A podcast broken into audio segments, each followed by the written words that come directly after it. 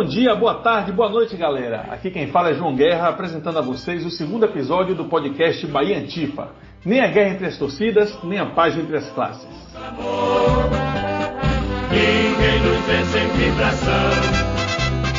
Vamos avante, esquadrão. Vamos ser o vencedor. Hoje vamos falar sobre o retorno do futebol em plena pandemia e contaremos com dois convidados.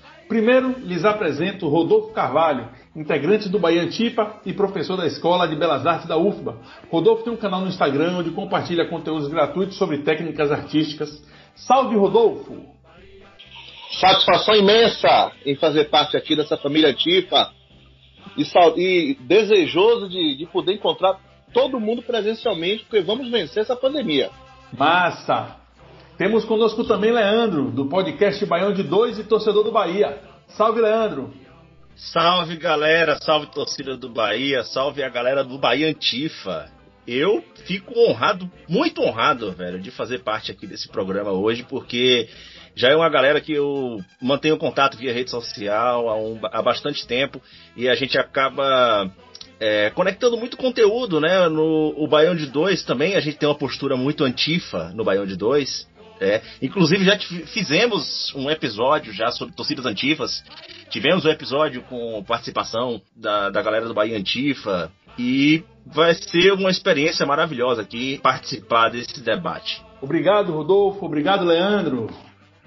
Leandro e Rodolfo conversaram conosco sobre os desafios, os riscos e o cenário geral e específico da pandemia no futebol e o Bahia no meio disso jogando, perdendo título, ganhando título e se preparando para iniciar amanhã a Série A.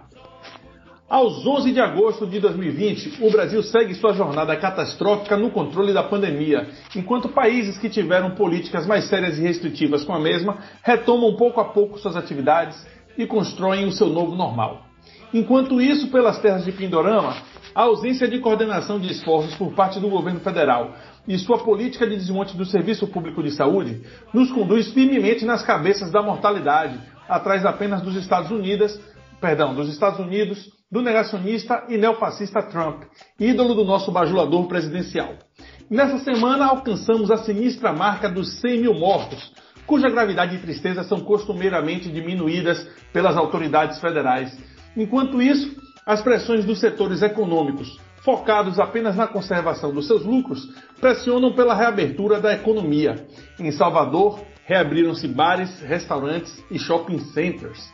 Setores populares exaustos após quase seis meses de restrições, com suas economias destroçadas e confusos por tanta desinformação, se preocupam com o futuro de seus lares e de seus filhos.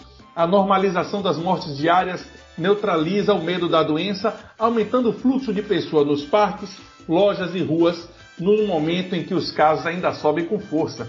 No futebol, sob pressão do Flamengo do presidente fascista e com o silêncio complacente dos outros clubes, temos uma volta precipitada aos estádios, colocando atletas, funcionários e comissões técnicas e de arbitragem em risco, assim como suas famílias. O nosso Bahia já entrou em campo, perdendo as finais da Copa do Nordeste para o Ceará e vencendo o Campeonato Baiano em cima do Atlético de Alagoinhas. Mesmo sendo contra o retorno do futebol nessas circunstâncias, a Bahia Antifa tem marcado seu apoio ao Bahia com suas faixas no estádio de Pituaçu.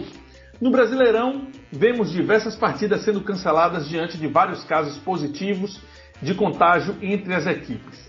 Então, Rodolfo, qual é a sua leitura a respeito do momento de pandemia e onde entra o futebol nesse cenário?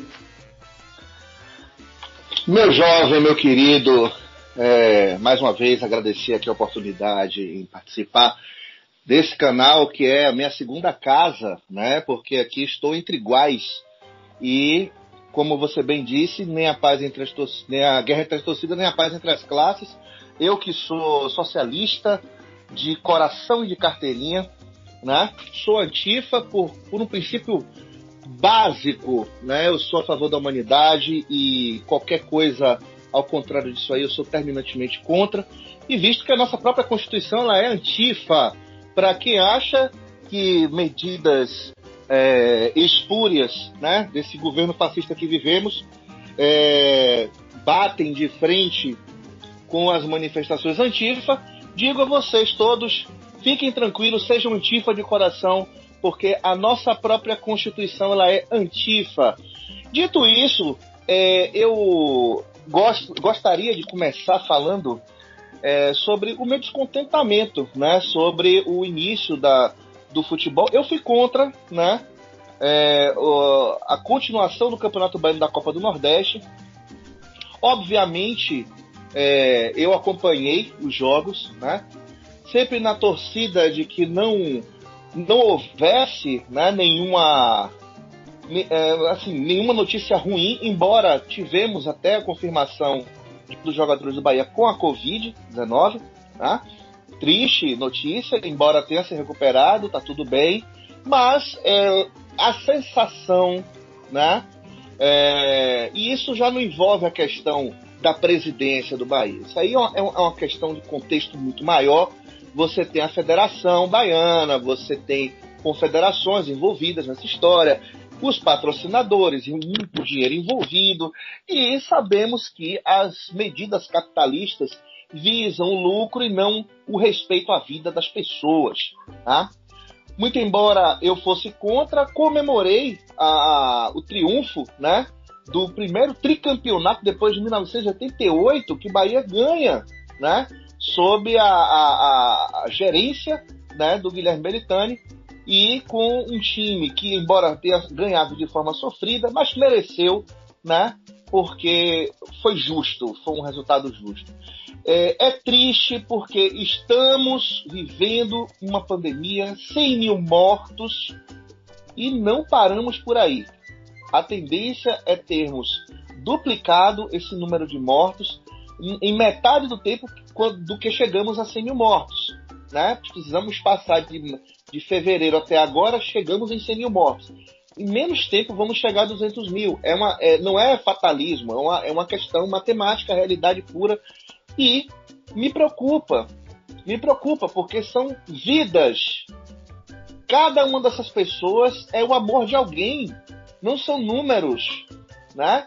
E estamos jogando, né? Nós, enquanto sociedade, estamos jogando com a sorte, né? é, infelizmente sob a égide de um, de um fascínora, um fascista que está no poder, né, que não tem o menor respeito, não tem a menor afetividade pela vida humana, e isso nós vemos capilarizar dentro das atividades, dentro do, dos, é, da, dos órgãos menores, sejam eles públicos ou privados. E órgãos públicos que estão voltando aqui no Estado mesmo, e órgão público que está voltando à atividade. Ah, isso aí tem que ver, tem que, tem que observar essas coisas. O Estado está distribuindo cloroquina. O Estado da Bahia está distribuindo cloroquina. Né? Essas coisas têm que ser atentadas porque estamos cuidando de vidas. Então, querer fingir uma normalidade é, é o mais alto grau de hipocrisia que nós podemos viver. Né? Admito a minha postura, inclusive hipócrita, de ter acompanhado o time, de ter comemorado, mas é uma questão de paixão, uma questão de vida, certo? E eu me sinto triste em estarmos no pior momento da história de minha vida, né? E acredito da vida de vocês todos. E estamos vendo meus, amigos meus que já estão morrendo por conta da Covid. Essa é a minha posição com relação a isso. É, obrigado, Rodolfo. É realmente uma situação de, enfim, é de tirar até o fôlego, pensar e refletir em que cada uma dessas mais de 100 mil mortes tem abalado uma família e que nós temos uma, uma situação tão surreal na qual cada dia se inventa um novo elixir mágico que vai resolver é, é, essa, essa pandemia tão grave que a gente tem vivendo. Né? Você citou a cloroquina, já, vi, já vimos também a ivermectina, a euanita, remédios para verme. Agora a bola da vez é ozônio pelo cu. O Brasil está realmente passando por uma situação complicada, viu? Vamos ouvir o que pensa Leandro. Leandro, o que é que você tem notado nesse cenário da pandemia e do futebol no Brasil? Grande João, é... veja bem, primeiro que é... só para contextualizar mais aqui os ouvintes que ainda não conhecem o Baião de Dois, nós somos um podcast que tratamos de futebol nordestino e da cultura nordestina. Né? Então, esse tema da pandemia envolvendo os clubes do Nordeste, é, ele se tornou um, tema muito caro para a gente do Baião de Dois. E é, durante todo esse período, nós mergulhamos o máximo possível na realidade dos clubes de todos os estados do Nordeste para que a gente pudesse acompanhar, ter as devidas conclusões e tratarmos nos debates do nosso podcast. É um fato, e isso não se tem como negar, que o futebol no Brasil ele, ele retornou com o, Flamengo ali puxando a fila naquela situação, em toda aquela relação com o presidente fascista, né, que nós temos hoje no Brasil. E de uma certa forma, o, chegou o momento que se compreendeu na sociedade, na imprensa, em, to, em todos os lugares do, do mainstream nacional, que o futebol ele deveria ser usado para normalizar a pandemia. Em que sentido? Através do futebol nós vamos vender a ideia do novo normal. O novo normal, ele significa que você vai ignorar as mortes. O novo normal significa que é, é possível você obedecer a determinados protocolos e sair do isolamento sem uma vacina. E esses protocolos eles serão seguros para você. Né? E nós vimos basicamente 98% dos clubes brasileiros embarcarem nessa ideia do novo, do, do novo normal seja por interesses ali ligados à própria política do momento, né? Uh, alguns dirigentes de clubes eles, eles têm a sua ligação com, com o bolsonarismo, né? mas também tiveram outros que, através da sua omissão, através do seu silêncio, entraram na fila e não foram muito bem notados, mas estavam lá também certo? O fato é que o futebol voltou sobre essa perspectiva, tá? É uma perspectiva que, no fim das contas, ela a gente consegue ver hoje que foi uma realidade que não aconteceu como era previsto, como nós batemos na tecla. O futebol não deve voltar, não é seguro que o futebol volte e não é uma mensagem positiva para a sociedade, por vários motivos. Primeiro, porque esses protocolos seguros, de uma ideia de novo normal, eles não são tão seguros assim, tá? E o segundo ponto é que uh, o futebol ele é um esporte que, assim como a gente está tratando aqui, é, nenhum de nós três e ninguém do Bahia Antifa quer que o futebol volte. Mas assim que o futebol volta, é, a gente se conecta, porque o futebol ele faz parte da nossa realidade, da nossa vida, da nossa conversa com amigos, da nossa conversa com família. E é, mesmo em tempos do futebol parado, a gente estava assistindo jogos antigos, a gente estava pesquisando sobre futebol, e ele, ele se envolve com a cultura de massa. É, a partir do momento em que resultados históricos ou resultados positivos começam a acontecer para determinados clubes, determinadas torcidas, você não tem como controlar mais essas pessoas que querem se manifestar, as pessoas que querem ir para a rua, para as ruas. Nós vimos isso acontecer é, em Liverpool. Eu até comentei isso no Baião de Dois que será que realmente quando o Liverpool ganha aquele título histórico ali na Inglaterra, aquelas pessoas que furaram a quarentena, que foram para as ruas, elas queriam realmente furar a quarentena, elas já estavam prevendo isso? Não, é um comportamento coletivo. O futebol mexe com isso. É um, é um esporte que envolve uma cultura de massa. Então, é sempre preciso muito cuidado para você lidar com o futebol.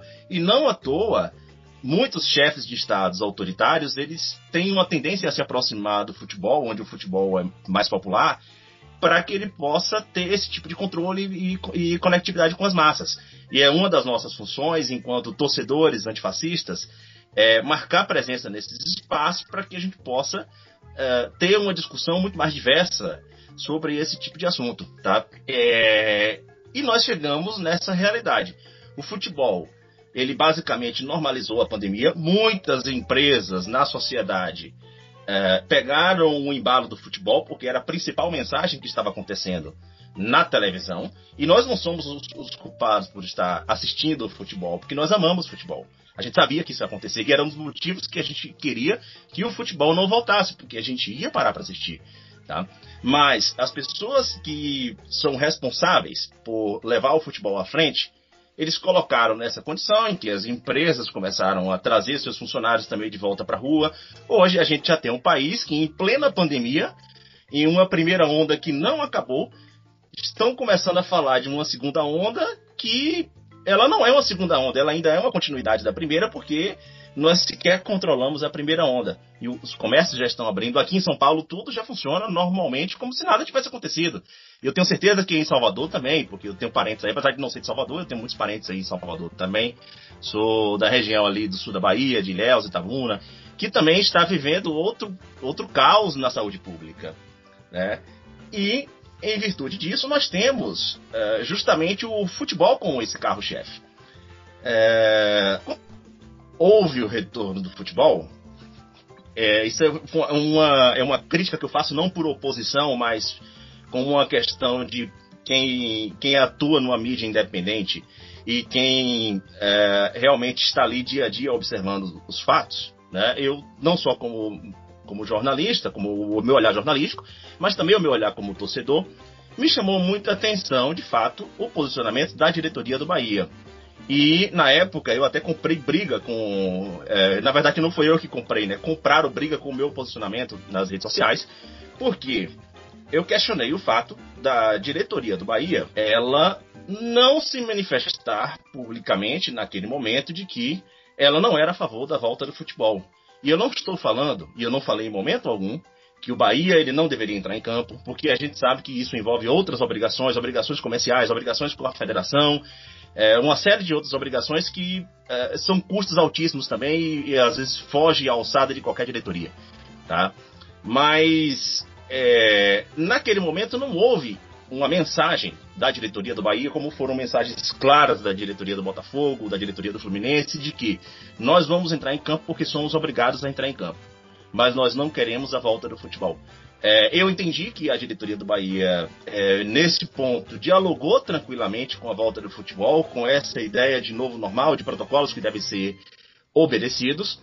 É, e, obviamente, eu chamei a atenção para esses pontos, porque é, eu vi naquela situação uma, uma divergência de posturas que até de uma diretoria que eu não espero isso, de fato não espero.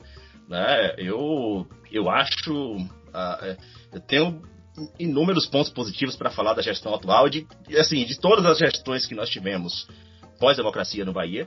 Uh, todas elas nós temos seus pontos positivos, os pontos negativos, e obviamente quando a gente observa algum ponto negativo, a gente vai apontar que aquilo é um ponto negativo. Né? É, e, infelizmente, uh, o meu Bahia, o nosso Bahia, acabou também sendo mais um clube que entrou nessa lógica uh, que mergulhou nessa lógica do novo normal. Né? Está ali, junto daqueles clubes que acabaram não se manifestando, estão caladinhos ali na fila, mas também estão participando dessa, dessa relação sem marcar um posicionamento firme sobre, sobre esse ponto, um posicionamento firme que tem sido uma característica da gestão atual. E, infelizmente, faltou nesse momento. Tá? Mas, retomando um pouco da sua pergunta, é, o futebol, ele nada mais é do que justamente o instrumento de tentar vender essa ideia do novo normal que nós estamos é, bizarramente vendo acontecer no Brasil. É, realmente é uma situação extremamente delicada. Entre que a gente tem um presidente negacionista, anti, anticientífico no seu, no seu raciocínio, na sua forma de operar, né, e de que nós temos é, instituições que em grande medida são frágeis, na nossa informalidade, né? Além do mais, essa circunstância de agora o futebol chegar para junto desse cenário, jogando mais água na fervura da doença, nós temos vivido o que talvez seja o pior dos cenários que a gente podia ter na pandemia, né? É torcer para que a gente possa tentar enfrentar isso da melhor maneira, mantendo o isolamento, diminuindo as atividades que envolvam aglomeração mas aqui mesmo na Bahia, em Salvador, já há um flerte com a possibilidade de reabertura das escolas públicas, o que inclusive é, diversos setores da, da, da educação, dos professores, consideram que seria um verdadeiro genocídio a volta presencial às aulas, né, nas condições que nós temos de trabalho, né, sem a existência de uma vacina. Né? Pensamos, inclusive, que deveria estar sendo pensado uma forma de se adequar para o ano que vem ter um ano melhor, mais controlado, é, inclusive sanitariamente, e que se mitigasse é, as questões, as, os problemas que a pandemia trouxe para a educação esse ano. Mas estamos aí tentando navegar essa maré da melhor maneira possível, né? Eventualmente a gente vai superar isso. Agora, tendo tratado desse momento grave que a gente vive na, na saúde pública, né, e essa questão do futebol, nós vamos derivar um pouquinho para falar do Bahia. Afinal de contas, o futebol voltou, o Bahia jogou, já teve alguns resultados, né? E aí o time de Roger tem apresentado um rendimento abaixo do esperado, tem deixado a torcida na bronca com a diretoria e com a comissão técnica e acendendo até, digamos assim, um sinal amarelo para a disputa do Brasileirão, onde vai estrear amanhã às 20h30 né, em Pituaçu. Eu gosto de brincar que o partido está pegando fogo na disputa entre os corneteiros e os passapano, né, aqueles que estão sempre querendo detonar a atuação da equipe, nunca é suficiente o rendimento, e aqueles que, em nome de defender uma diretoria que, como o Léo colocou bem, tem os seus pontos positivos, acabam passando pano e, e até tendo aquele negócio de acreditar no projeto, não, vamos dar tempo, enfim, a questão é que está tendo essa bronca aí e eu quero saber qual é a visão, né, primeiramente de Léo, a esse respeito, como é que você vê o Bahia se posicionando no que diz respeito à questão desportiva, ao futebol, e se você se consideraria algo mais próximo de um corneteiro ou de um passapano nesse, nesse ambiente. Ah, João, esse tema, esse tema é sensacional, cara, porque é, ultimamente a gente tem vivido essa, essa dualidade né, com, com o torcedor do Bahia, porque a gente faz uma crítica, você é automaticamente colocado na oposição como possível candidato, já que estamos em ano de eleição na, no, no Bahia, né? E de repente, se você entende que ali alguma, algum detalhe do projeto ele precisa continuar, uh, automaticamente você já é colocado na condição de uh, um torcedor capacho, um torcedor passador de pano e tal. É, o que eu posso te afirmar é que o ano passado eu fui uma pessoa que, inclusive utilizando do meio de comunicação, do, do podcast, eu defendi muito a continuidade do trabalho de Roger, mesmo nos momentos de queda do futebol, do queda de rendimento do futebol do time. É, eu, eu defendo muito uh, que um treinador, ele precisa ter continuidade no trabalho, a gente precisa dessa cultura de continuidade no trabalho no Brasil, tá? É, e essa continuidade foi dada a Roger. Essa oportunidade, inegavelmente, foi dada a Roger. O ano passado, a gente ainda tinha determinadas falhas e deficiências no elenco que poderiam justificar uma dificuldade do Roger mudar a, a forma do time jogar, já que o time ali ele chegou um momento que ele estava ficando manjado e de repente é, ele não conseguia achar peças para poder variar o estilo de jogo. Mas esse ano a realidade ela já foi um pouco diferente. Tá? Roger ele já tinha algumas outras peças, não é que o time é perfeito, ele está longe de ser perfeito, mas ele já tinha algumas outras peças e ele se amarrou a essa ideia de que o, o time ele precisa ter uma hierarquia no trabalho e tal, então a gente teve que ficar assistindo uh, Fernandão entrar em campo, que assim é, já deu, me parece que a torcida ainda está presa no. Uh, quando o Fernandão chegou, todo mundo acho que ainda estava preso na, na ideia do Fernandão de 2013. Aquele Fernandão de 2013 foi um, de um ano, passou, acabou, né? E acho que nem, nem hoje mais o torcedor está tão preso a, a Fernandão quanto o Roger está. E ele não faz as, as mudanças, ele não testa outras mudanças para livrar a responsabilidade dele, para tirar a responsabilidade das costas. Então, qualquer possibilidade de defesa ao trabalho de Roger fica difícil nessas condições. Né? É, eu não vou chegar aqui, eu não vou ser o corneteiro de dizer que um técnico tem que ser demitido, até porque a gente tem que olhar para as opções de mercado e as opções de mercado hoje não são não, não, oferecem condições favoráveis por dois motivos. Primeiro que o mercado de técnicos aqui no Brasil ele tem uma escassez realmente de, de profissionais que tenham é, um, um, trabalho atualizado, um trabalho adequado, e isso no, no, no último ano é, ficou mais do que evidente. Tá? E segundo, se você quiser, é, o que é possível também, é, você ir no mercado aqui de países vizinhos, né? Do, na Argentina, no Uruguai ou algum outro país vizinho aqui, vai ser difícil você convencer um profissional a vir para o Brasil numa pandemia descontrolada como nós temos hoje. Tá? Então, é, essa, esse é um, um, detalhe sobre a continuidade do trabalho de Roger que ela precisa ficar bem clara na cabeça do torcedor. Muito cuidado ao pedir a cabeça do treinador, porque pode ser que a gente não encontre outra opção no mercado. Mas é necessário que o departamento de futebol, é necessário que o torcedor, é necessário que a imprensa cobre e continue cobrando que Roger teste outras mudanças no time. A gente estava falando de Fernandão aqui, nós temos um jogador, Saldanha, que veio fazendo um campeonato baiano maravilhoso. O campeonato baiano não é parâmetro, a gente sabe disso, óbvio, né? para você chegar e testar numa Copa do Nordeste, quem sabe num brasileiro. Mas, no mínimo, mostre que você tentou. Tire a responsabilidade das suas costas, porque aí você fala: olha, eu estou trabalhando com as peças que eu tenho em mão, eu não tenho o que fazer. Né? Mas ficar preso a um único esquema de jogo, a uma quantidade mínima de jogadores, uh, sendo que você tem essas possibilidades, então a responsabilidade tem sido muito de Roger nessas condições. Vale lembrar que a gente ficou assistindo enquanto a gente tinha um elenco ali que estava chegando no seu limite na Copa do Nordeste com poucas possibilidades de variação. A gente deixava de ter Nino do Paraíba como possibilidade de usar, porque Nino Paraíba estava jogando o Campeonato Baiano, um jogador da qualidade de Nino Paraíba. Então, me desculpe, Roger, gosto muito do seu trabalho, mas é, chega um momento que fica indefensável, né?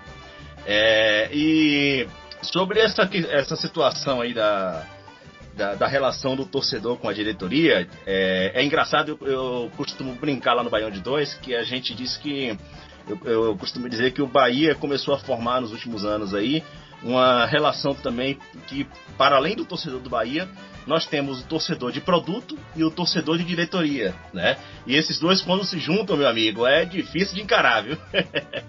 é, realmente é um tema que dá muito pano para manga. Realmente, um, um, tema que tem surgido bastante aí nessas questões de futebol é essa falta de variação nos esquemas de Roger, né? Como se o time tivesse, de certa forma, engessado e não apresentasse novidades, uma capacidade criativa limitada que depende às vezes do, da atuação de Rodriguinho ter um brilhantismo ali de abrir uma jogada e que se isso não acontece o time fica devendo. Né? Recente-se também a ausência de, de, de, Gilberto na frente, um jogador mais dinâmico, né? com uma qualidade técnica diferenciada, mas tá aí o debate no ar. Quero saber de Rodolfo o que é que ele acha e quero saber se ele se considera mais próximo de um passapano ou se mais próximo de um corneteiro. João, você, você, você fala isso porque você sabe minha posição dentro do, do nosso grupo da Antifa e é isso é no mínimo, no mínimo engraçado, né? Porque a gente sabe os perrengues que passamos dentro da, da desses últimos jogos. Um esclarecimento aqui, primeiramente agradecer ao Leandro por, por trazer à luz essas questões. Eu concordo com ele né? Quando a gente é, é, fala dessa questão de pedir a cabeça do técnico e tudo mais, eu, eu, eu até levo em consideração a questão emotiva, né? Mas lembrando que nem tudo que é levado pela emoção é, pode nos levar a dec das decisões mais acertadas. Então, é, um esclarecimento que a gente pode trazer aqui, que eu, eu já eu desenvolvi essa teoria sobre o que é de fato o corneta, né? que a gente até brinca do questão do corneta. É, diferente do crítico, e isso é uma coisa importante, né? o crítico ele está para além do futebol de campo, ele tá, ele tenta se colocar fora da bolha e isso é muito importante. O crítico, inclusive, ele consegue é, perceber a, a, a atuação dos adversários e entender que os adversários são muitas vezes superiores até o seu próprio time. Isso, isso é um crítico, né? E ele analisa, tenta analisar de forma fria calculista o máximo possível, mas ele consegue pesar prós e contras e tudo mais. Por diversas vezes, ainda mais quem viveu os anos 90, como eu vivi, é, sabe o que é, que é que eu estou falando. Na época, o nosso, aquele antigo adversário do Bahia, que a gente sente uma saudade imensa, que a gente nem lembra mais dele e tal. Era um dos, maior, um dos melhores times do Brasil, inclusive foi é, chegou a ser vice-campeão de um nacional, depois foi terceiro lugar no Nacional, né? E assim, sempre foi um time muito bacana, muito, muito legal e tudo mais. Só que aí a coisa que a gente tem que entender, cornetar muitas vezes é ser levado pela emoção diferente do crítico.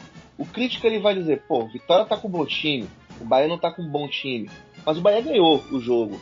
Mereceu? Claro que mereceu, jogou tal. Mas o Vitória tinha o melhor time? Tinha. Entende o que eu falo? Então, o Corneta não. O Corneta ele tem uma necessidade de tentar provar que ele tem uma razão acima de tudo. Né? Nem que isso é, leve ele a justamente torcer para que o seu próprio time perca, muitas vezes, né? ou que alguma coisa que ele acha do time realmente venha à baila, ainda que deponha contra a imagem do time, para ele garantir a razão. É uma necessidade de afirmação. Esse é o problema que eu vejo do Corneta. Passar pano, ele é muito parecido com o Corneta nesse sentido. O Leandro, quando traz essa questão do torcedor de diretoria, torcedor de produto, é, é, importante também lembrar isso aí, né? Eu sou, assim, eu sou um, um defensor não necessariamente é, é, da gestão de Belitani, mas defendo as pautas progressistas que o Bahia tem. E Belitani tem dado todo apoio a isso. Então isso é algo positivo, é algo que me desperta uma, uma, uma, uma admiração é, pela gestão dele. Né? Belitani está 100% certo? Obviamente que não. Nenhum presidente de clube vai estar tá 100% certo. Né? Sabemos que a grande massa que torce para o Bahia quer resultados. E nisso, não adianta você tentar trazer qualquer tipo de comentário, qualquer tipo de análise mais elaborada, porque muitos torcedores enxergam o Esporte Clube Bahia dentro das linhas do campo. Tudo bem, eu também gosto de ver o Bahia ganhar. E o Bahia realmente teve uma trajetória muito bacana, né?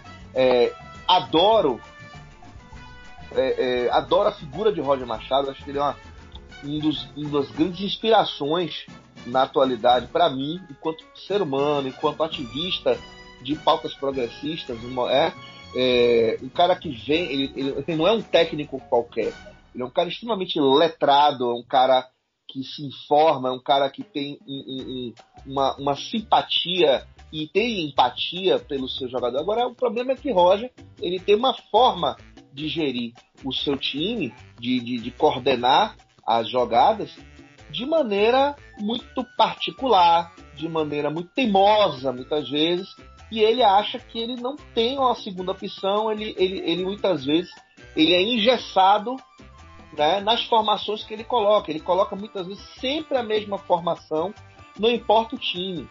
Por sorte, é, grandes times, conhecidos como os grandes times, né, taxados como os grandes times, ano passado, pereceram diante do Esporte Clube Bahia, principalmente na primeira etapa, né? Porque o Bahia soube fazer, construir uma jogada muito bacana em 2019, porque tínhamos o Arthur Vitor, né? O Gilberto estava numa fase excelente, uh, até, até mesmo quando você colocava Fernandão, é, você tinha uma, uma, certa confiança, uma esperança de que fosse funcionar. Entretanto, o Bahia, a partir do jogo contra o Ceará, aqui em Pituaçu, que teve a virada de jogo, aí pode dizer à vontade que teve um, um, escanteio que não era para ter sido marcado, e isso favoreceu para que o Ceará fizesse o, o gol. Só que o Bahia tomou o gol, e aí esse é o problema. Né? A partir dali, o emocional do clube que estava disputando cinco campeonatos, sem um time suplente, precisamos é, é, é, é, colocar isso na, na, na mesa para poder entender. Não, é, não tinha um time suplente, né? Essa, essa coisa do time de transição ainda estava sendo pensado, estava sendo treinado. Eu sei que eu acompanhei de perto alguns treinos no Fazendão e acompanhei alguns poucos treinos também no novo CT, né? É, desde, já estava indo no CT muito antes da, da sua fundação por conta de um serviço que eu prestei a, a, ao Esporte Clube Bahia de curadoria, né? É, e pude acompanhar algumas trajetórias é, do clube, do, do, time em campo. Então, assim, esse time em transição foi uma novidade. O Dado Cavalcante fez um trabalho maravilhoso e demais. Campo, você fala muito bem, muito bem do Campeonato Baiano, que não é um parâmetro, porque foi o campeonato mais confuso que eu já vi em toda a minha vida. Ele começou com um time e terminou com outro time, com outro técnico. que pegou metade de um time que estava legal, com a metade de um time que totalmente coxa de retalhos, sabe, sem o menor sentido, né? E aí você coloca um elenco que teoricamente é um elenco bom, é, mas você não tem entrosamento, você não tem harmonia entre jogadores. Jogadores esses que ficaram parados, né? Desde quando fechamos todo o país, ou pelo menos tentamos fechar o país por conta da pandemia, né? Então, assim, 2020 talvez seja um ano mais confuso para o Bahia. Se você chegar para mim e perguntar a data de hoje, ele não vai saber. Né? Porque é um, é, é um time que ficou confuso. Roger também se tornou confuso. Né? Ele se atrapalhou todo. Isso eu estou sendo crítico. Sim, ele foi confuso e tudo mais. Obviamente, o desejo que o Bahia ganhe. O desejo que o Bahia cresça. Né? Mas Jorge, o, o, o, o, o Roger ele insiste nessa política teimosa, muitas vezes, né? Nessa, nessa, nessa postura engessada de tentar insistir num time que obviamente não deu certo. Né? Isso é reverberado por todos os órgãos de imprensa esportiva, tanto no Nordeste quanto fora do Nordeste, e ele não percebe isso, ele não tem muitas vezes essa predisposição a aceitar que ele também pode errar, ele também pode falhar. Essa talvez seja a minha maior crítica, né? A, a, e até minha maior decepção com o Roger, que é um excelente técnico, um baita profissional, né? E nós temos dentro do Bahia grandes profissionais, né? Só que, infelizmente, por essa questão, ah, vamos defender hierarquia, e nos... mas que hierarquia é essa? É do mais velho para o mais novo? é, é, é exército, estamos no exército, por acaso, essa hierarquia ela tem a ver com patente. Né? O que, que ele quer dizer com isso? Porque, para mim, a hierarquia é sempre do melhor jogador para o pior jogador. E nós perdemos a oportunidade, já que os jogos eram seguidos, de colocar um elenco sério. Né? Não levamos. Uma coisa que é importante observar: nós não levamos a Copa do Nordeste a sério. Né? A impressão que passa é essa mas eu tenho quase uma convicção que não levamos a sério, não respeitamos o Ceará na final, não respeitamos, entramos achando que a gente ia pegar um, um adversário fraco, o Ceará foi brilhante, gigante em campo, é o melhor time do Nordeste, um dos melhores times do Brasil na atualidade, na minha opinião. E um time que tem uma faixa etária alta, comparado com os outros times do Nordeste. O Bahia não respeitou o Atlético Alagoinhas, achou que ia ser um jogo fácil de, de resolver, e veio um histórico de empates e derrota para o Atlético Alagoinhas. É importante que a gente perceba que o Bahia é, muitas vezes incorre nessa falha, né? E essa é, é, é, é minha mais severa crítica, né? De achar que ele é o único time da Bahia. Ele pode ser o time mais estruturado, com mais dinheiro, com maior, é, com maior poder de negociação, mas ele não é o único time da Bahia. Né? Não é o único time. Não podemos esquecer que o Bahia empatou com o Doce Mel na Fonte Nova, é, fez um campeonato baiano pífio, ganhou do Vitória no Barradão, uma, uma virada fenomenal, mas foi um campeonato pífio, né? Um time afobado, um time nervoso, e eu sinto que isso poderia, né, ser colocado, ser discutido, Roger por poder entender e eu falo a vocês, da mesma forma que o Leandro coloca aqui, eu não quero que o Roger saia do Bahia agora. Não é por uma questão afetiva, não. Não é uma questão afetiva, é uma questão tática. Não adianta tentar trocar o técnico agora, porque a gente não vai conseguir se adaptar a tempo. O Bahia tem, historicamente, uma enorme dificuldade de mudar de técnico e conseguir se adaptar a tempo de fazer bons jogos e fazer uma, uma, uma, uma partidas que convençam o torcedor, né? E o mercado da bola também. Porque a gente não pode esquecer que o time ele joga em campo, mas ele está jogando em campo com produtos. Já que o mercado da bola é um mercado capitalista, que visa lucro o tempo todo, ele tem os seus principais produtos os jogadores. Então, assim, o Bahia coloca o seu elenco para jogar, o elenco não rende, desvaloriza não necessariamente o valor de jogador, mas desvaloriza o jogador perante a torcida. E isso é uma coisa que tem que ser observado. Eu acho que o Diego Cerny o, o Diego Serra tem que parar para entender é, o que ele está fazendo dentro do, do, do, do, Bahia, porque também passa pelas decisões dele, né? Roger tem que entender isso, né? E construir juntos uma nova estratégia que ainda vise o mercado. Não vamos esquecer que estamos com dólar a mais de cinco reais e não vamos conseguir negociar jogadores de mercados europeus, é, norte-americanos, australianos, não, não importa, China, não vai ter. Não vai ter. Não se iluda, torcedor. Não se iluda. O máximo que a gente pode conseguir é chegar no interior do Brasil e conseguir trazer algum jogador e, por sorte, ele talvez ter algum resultado.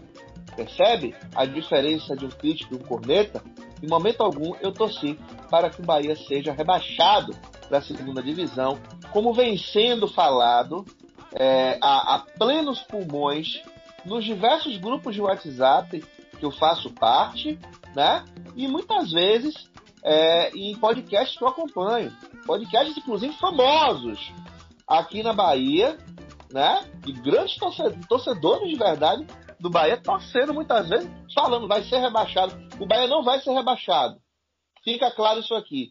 Mas vai ter um campeonato muito mais difícil para enfrentar agora, né, como do que o campeonato que foi no ano passado. E olha que foi um campeonato que dividiu muitas opiniões.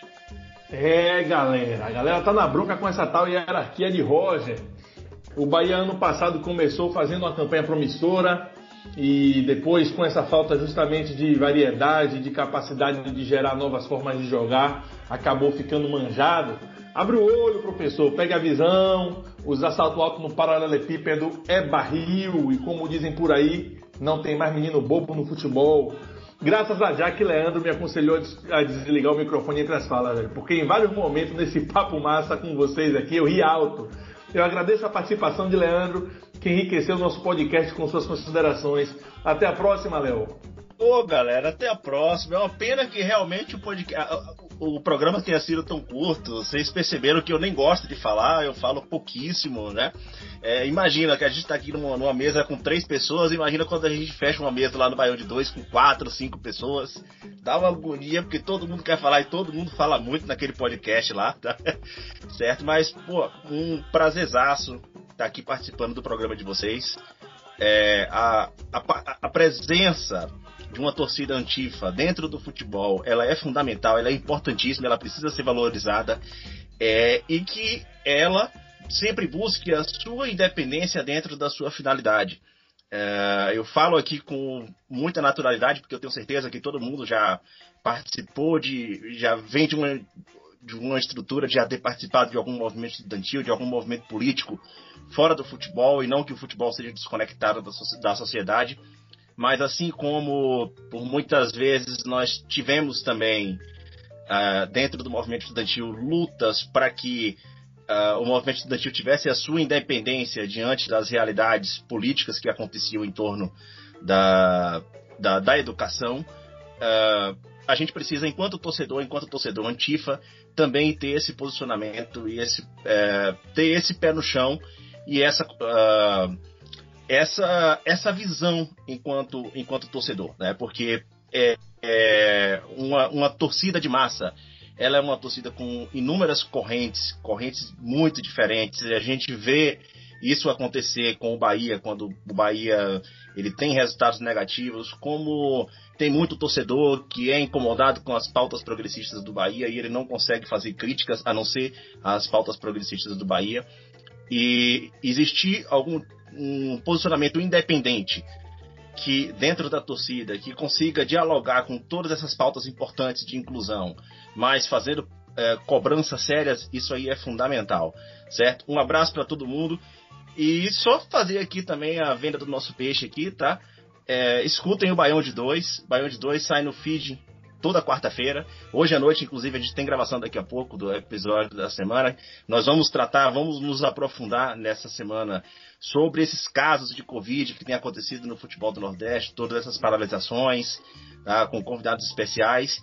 Fica a dica e um abraço e espero outras vezes também ser convidado aqui para o podcast Bahia Antifa. Um abraço, João, um abraço, Rodolfo, um abraço toda a torcida do Bahia. Ame o Bahia, odeie o fascismo. Massa, Léo, muito obrigado, meu irmão, muito obrigado mesmo. E em breve, quando essa maré passar, com certeza a gente vai poder fazer esse papo em torno de uma mesa de bar, tomando uma cervejinha e resenhando sobre a política e sobre o Bahia, beleza? É, agradeço também ao grande Rodolfo pela sua participação. Rodolfo, muito obrigado, meu irmão, e até mais. Meu querido João, meu querido Leandro, oh, eu estou muito feliz pela, pelo convite, né? É, faço as palavras do João minhas também. Eu quero depois participar dessa roda de cerveja aí, né? Comendo um sarapatel maravilhoso e batendo papo com a galera do Baião de Dois e por que não também o Baião de Dois, né? Estamos aí preparados, é, estômago e coração para falar de futebol. Deixar também aqui a, a puxar também a, a, a uma brasa aqui para mim é para falar do meu perfil no Instagram, tá bom? Vocês podem me encontrar lá, Rodolfo Carvalho, é Rodolfo com 12 Ds, tá bom? Rodolfo Carvalho, é, me, pode me seguir lá e vocês vão encontrar muita coisa bacana, tem muito trabalho de ilustração, muita coisa legal, as dicas que eu posso passar para vocês, pode me perguntar coisa lá que eu respondo para você também, né? É, deixar aqui também claro um pequeno recado para você você que é contra as pautas progressistas do Bahia, você que faz pouco caso das minorias que fazem abrilhantar essa maravilhosa torcida, né? Que por natureza é antifascista, a torcida inteira por natureza é antifascista. Você que é contra isso, eu só lamento por você, tá? A torcida do Bahia é composta pelo povo é composta, nós somos uma nação, né? E nós, acima de tudo, nos amamos. Então, o seu ódio será engolido por vocês mesmos, tá bom? Então, deixar aqui um grande abraço para vocês dois aqui. Obrigado, muito obrigado pelo convite, João. Uma, um prazer imenso fazer parte aqui, é, dividindo a mesa com o Leandro. É, e deixar aqui o meu forte abraço para todos, toda essa torcida maravilhosa, a torcida mais bonita do mundo, desse time que é uma paixão inenarrável, né? Que é o Esporte do Bahia, essa minha religião maravilhosa e, em especial, a torcida Antifa, né? A torcida Antifa do Bahia que fez um trabalho maravilhoso agora no Nordestão e no Campeonato Baiano, colocando as bandeiras presentes no, no, de, no grande estado de Pituaço, né? e levando a mensagem, né? Nem a guerra entre as torcidas e nem a paz entre as classes. Ame, ame o futebol, ame o seu time, odeie o fascismo acima de qualquer coisa. Vamos voltar a ser um país como éramos antes. Se prepare quando as coisas parecem que estão indo por água abaixo, é porque as coisas boas estão pré, estão bem perto de aparecer. Então se preparem, porque vamos fazer essa reviravolta. A Antifa vai para as ruas assim que a situação dessa crise sanitária melhorar. A Antifa vai para as ruas e nós vamos procurar confusão com essa extrema direita que vai rodar, vai rodar nas bandeiras socialistas e na bandeira anarquista. Vocês não perdem por esperar. Essa mensagem é para vocês. Não passarão. Forte abraço, um grande beijo para vocês todos e até a próxima. Bora, Rodolfo Barril. Fascistas não passarão, racistas não passarão. Galera Antifa, muito obrigado. Vamos ficando por aqui. Curta e compartilhe nosso podcast, nossas redes sociais Curte e compartilhe Rodolfo, Leandro Barros, podcast Baião de Dois. Aguardo vocês no próximo podcast Bahia Antipa. Bora Bahia, minha porra! Somos da turma tricolor. Somos a voz do campeão. Somos do povo o clamor. Ninguém nos vê sem vibração. Vamos avante, esquadrão. Vamos, Geraldo vencedor. Vamos conquistar mais um tempo. Bahia, Bahia, Bahia. Ouve esta voz, desceu alento. Bahia, Bahia.